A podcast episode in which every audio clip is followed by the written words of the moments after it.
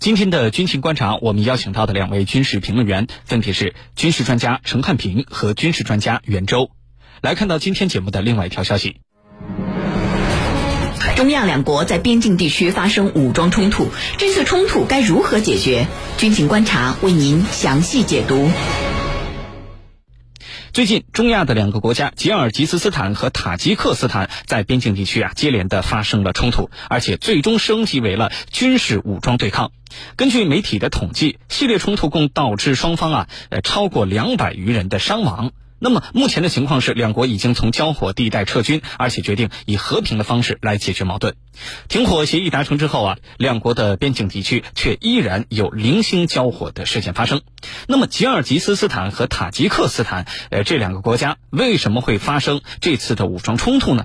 两国之间的夙愿又应该如何去解决？接下来，郝帅邀请军事评论员和您一起关注。袁老师，这次吉尔吉斯斯坦和塔吉克斯坦他们两个国家之间的武装冲突，呃，是如何发生的呢？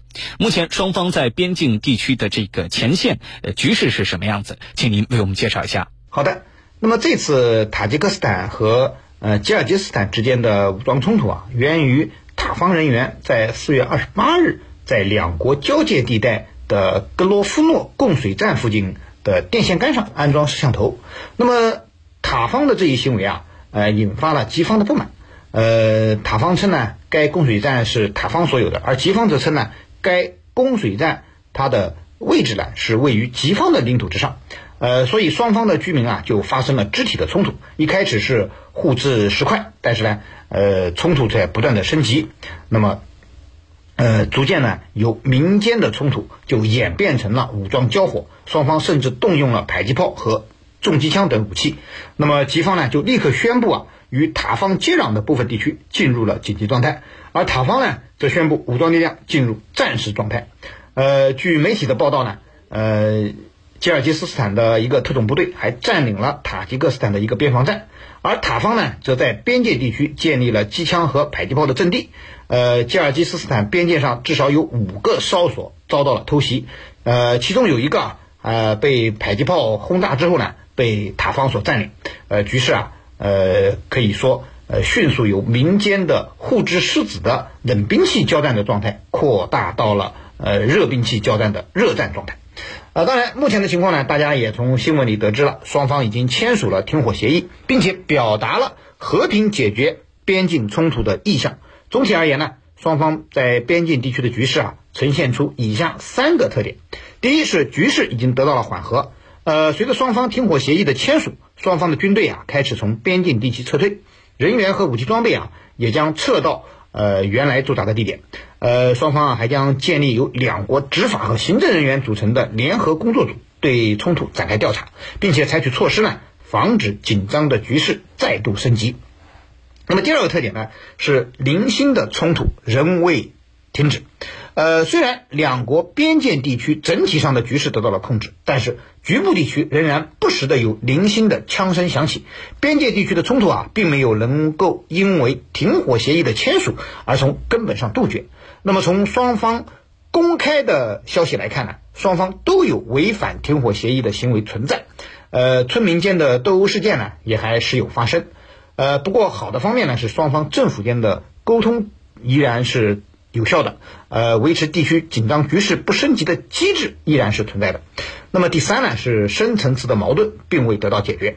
表面上看，这次塔吉两国的边界冲突啊，是一个摄像头引发的血案，但是背后却有着更深层次的民族、宗教、领土以及资源争夺的矛盾。而且呢，很多矛盾呢都是历史遗留问题，盘根错节。所以双方虽然达成了停火协议。但是，只要这些矛盾没有得到很好的解决，双方的冲突就不可能完全停止。实际上，这已经不是两国第一次爆发边境冲突事件了，只不过呢，这一次是近年来冲突最为激烈的一次，所以才引发了广泛的关注。好，主持人，好，谢谢袁老师。这次吉塔两国在边境上发生的冲突事件，它背后是由哪些方面的原因所导致的呢？请陈老师为我们分析一下。这次啊，中亚两个国家，一个是吉尔吉斯斯坦，还有一个呢是它的邻国塔吉克斯坦。他们在五一之前啊，爆发了一场冲突。那这这个冲突的起因是什么呢？起因其实很简单，就是因为双方在边境地区存在着长期的争端。那么这两个国家是前苏联加盟共和国，在苏联解体之后，他们之间由于在边境问题上存在着分歧，所以呢一直出现各种各样的流血事件。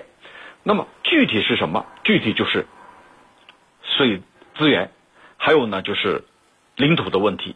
那么水资源这一次的导火索是什么呢？就是这一次塔吉克方面啊，在巴特肯地区这个供供水设施上要装一个监控，装一个监控呢，他就能看清楚到底谁在取水，谁在非法利用水资源。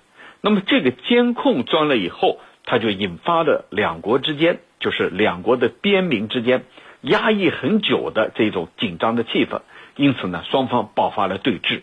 这个对峙呢，先是老百姓之间，就是老百姓边民这一国的边民和那一国的边民双方呢相互扔石头，然后呢导致双方的武装部队介入，先是老百姓打，紧接着是军人打。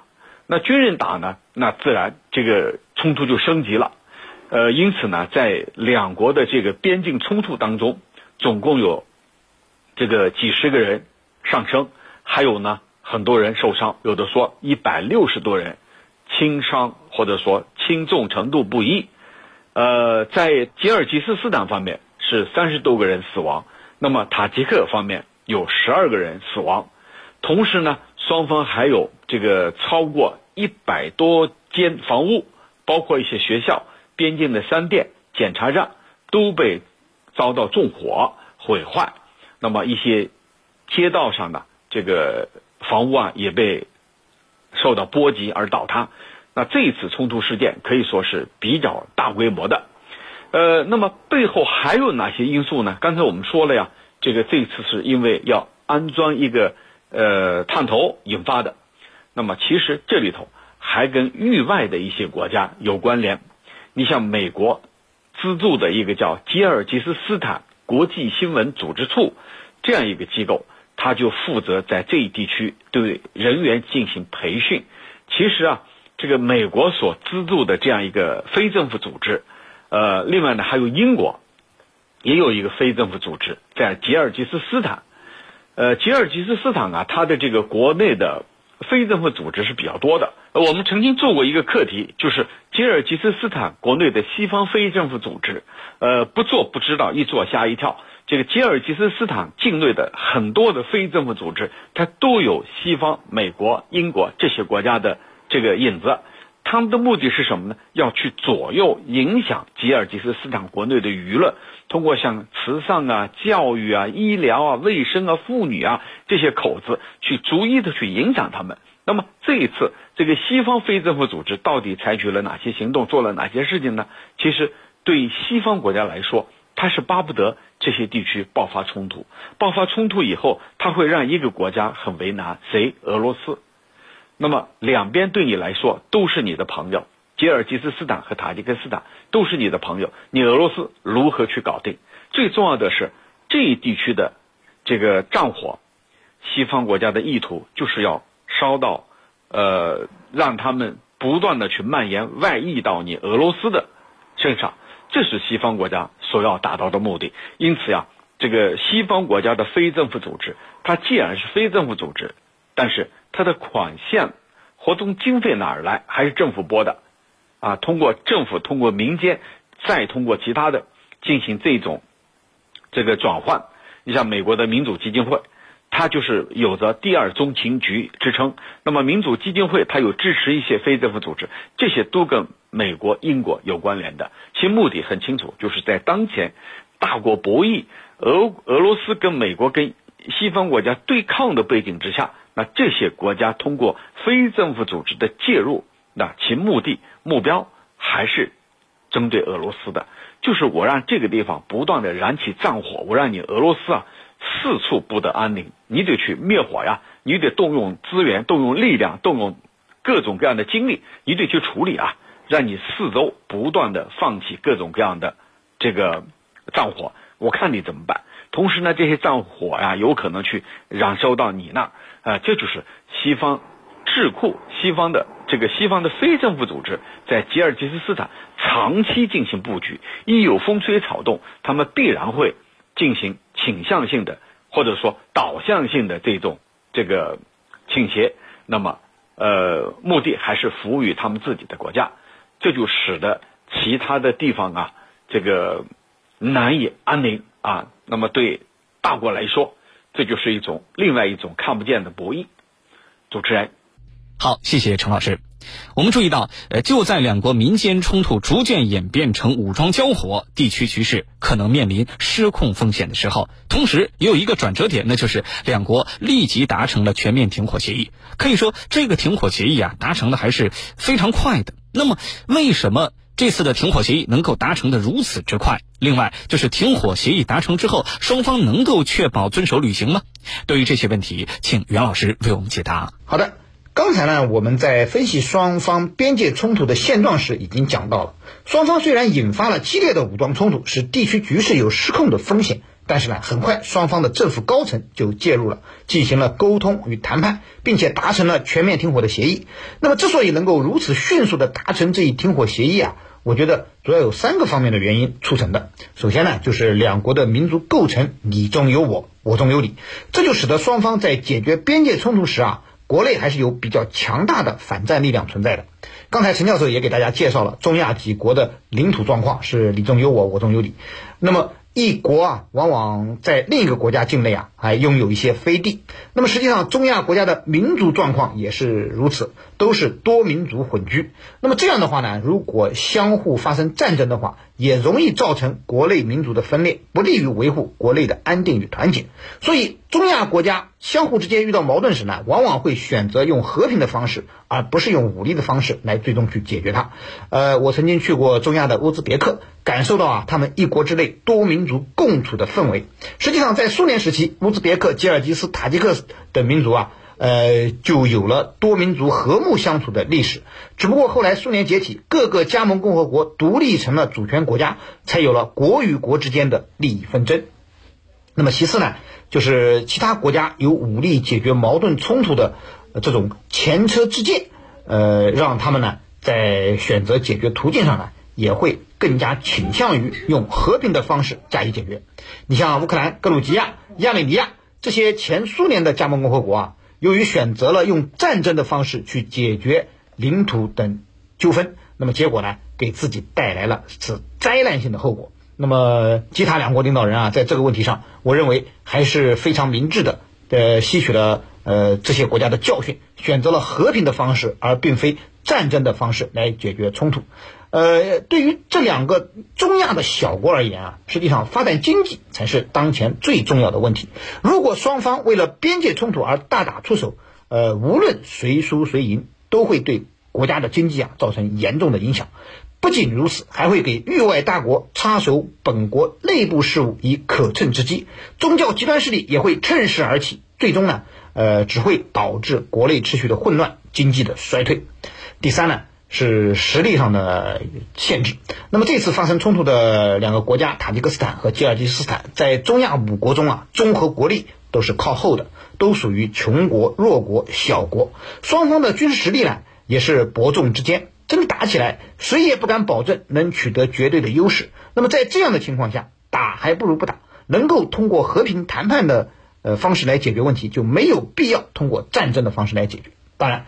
刚才从陈教授的分析中，我们也知道了，呃，两国之间的矛盾呢是复杂而深刻的，并不是这么好解决的，呃，所以双方的停火协议呢也只是暂时的，争端再起的事件肯定还会再发生，关键啊在于双方如何去管控矛盾分歧，防止停火协议被破坏的事件再次出现，呃，这可能呢对两国领导人而言呢都是一个莫大的考验。主持人，好，谢谢袁老师。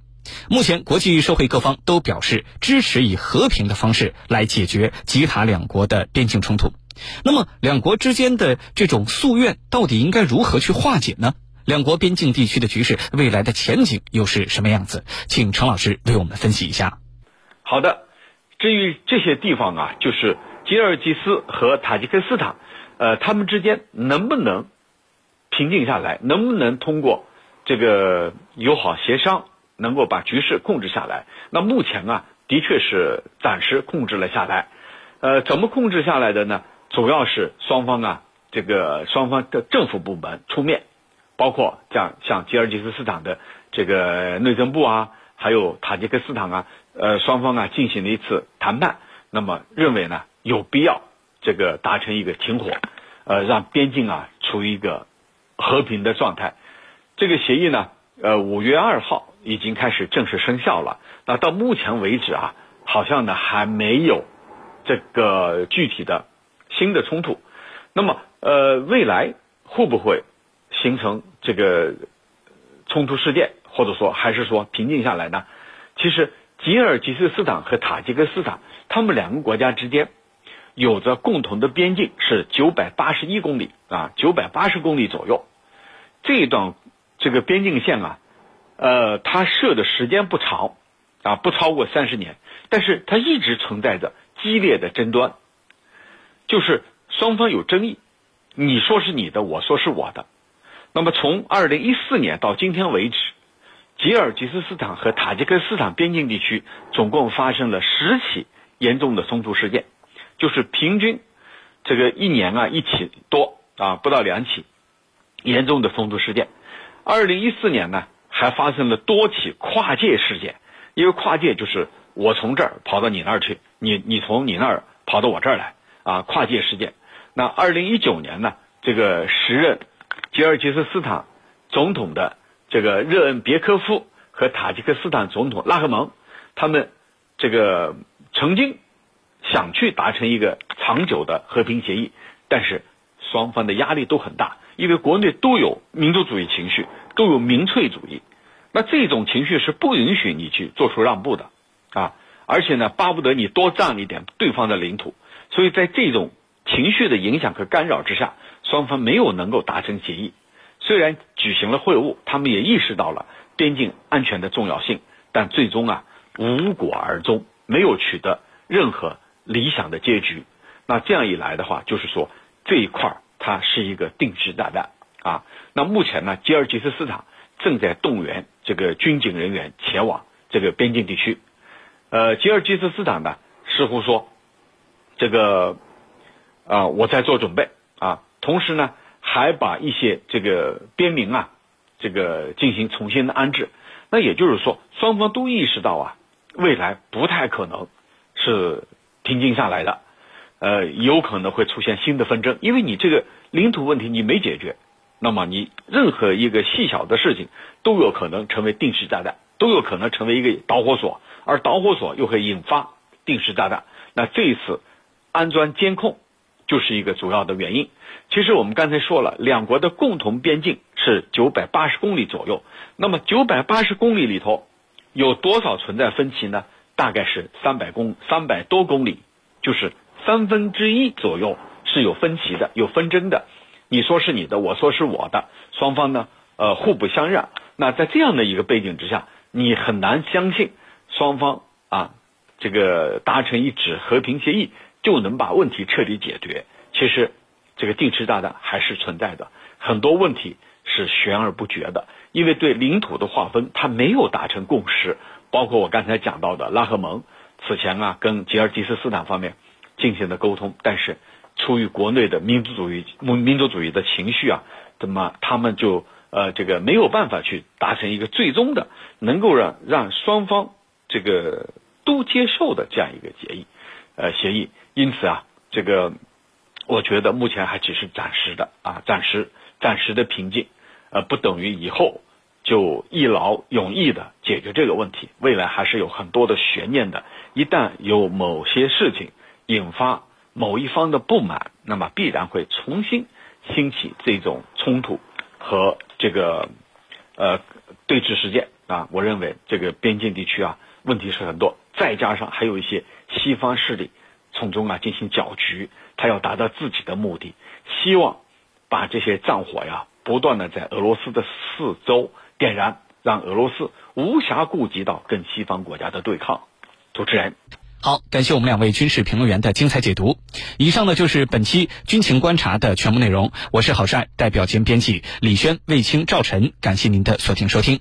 明天的同一时间，依然是在江苏新闻广播军情观察，更多的军情热点，我们将持续为您关注。